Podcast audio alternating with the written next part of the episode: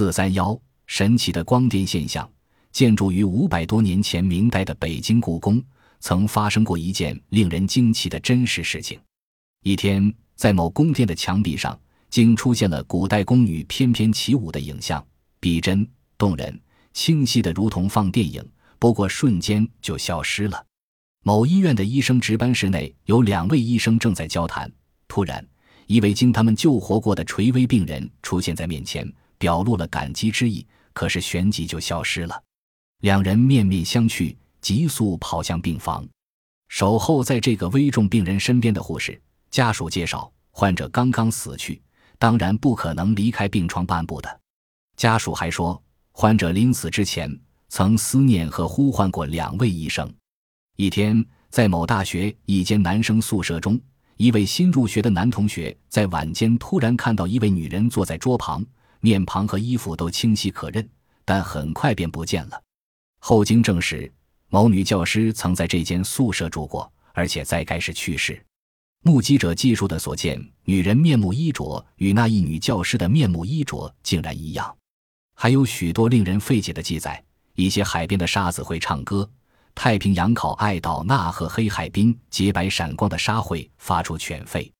在洞庭湖一带，还流传着关于呼救时的故事：一艘白帆船独自向远处的河岔驶去。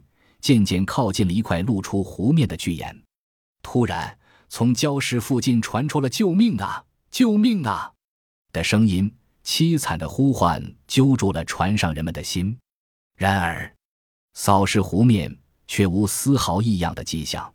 另一个晴朗的中午，这奇怪的现象又一次被行舟者证实。惶惶不安的人们终于弄清了，原来是几块露出水面的大石发出的呼叫。在陕西省浔阳县境内，陡峭的山峰拔地而起，两山之间构成一条狭窄的峡谷。六月的一天，几名地质队员路过这里，此时正值阴雨天。随着山峰，阴云徐徐掠过峡谷上空。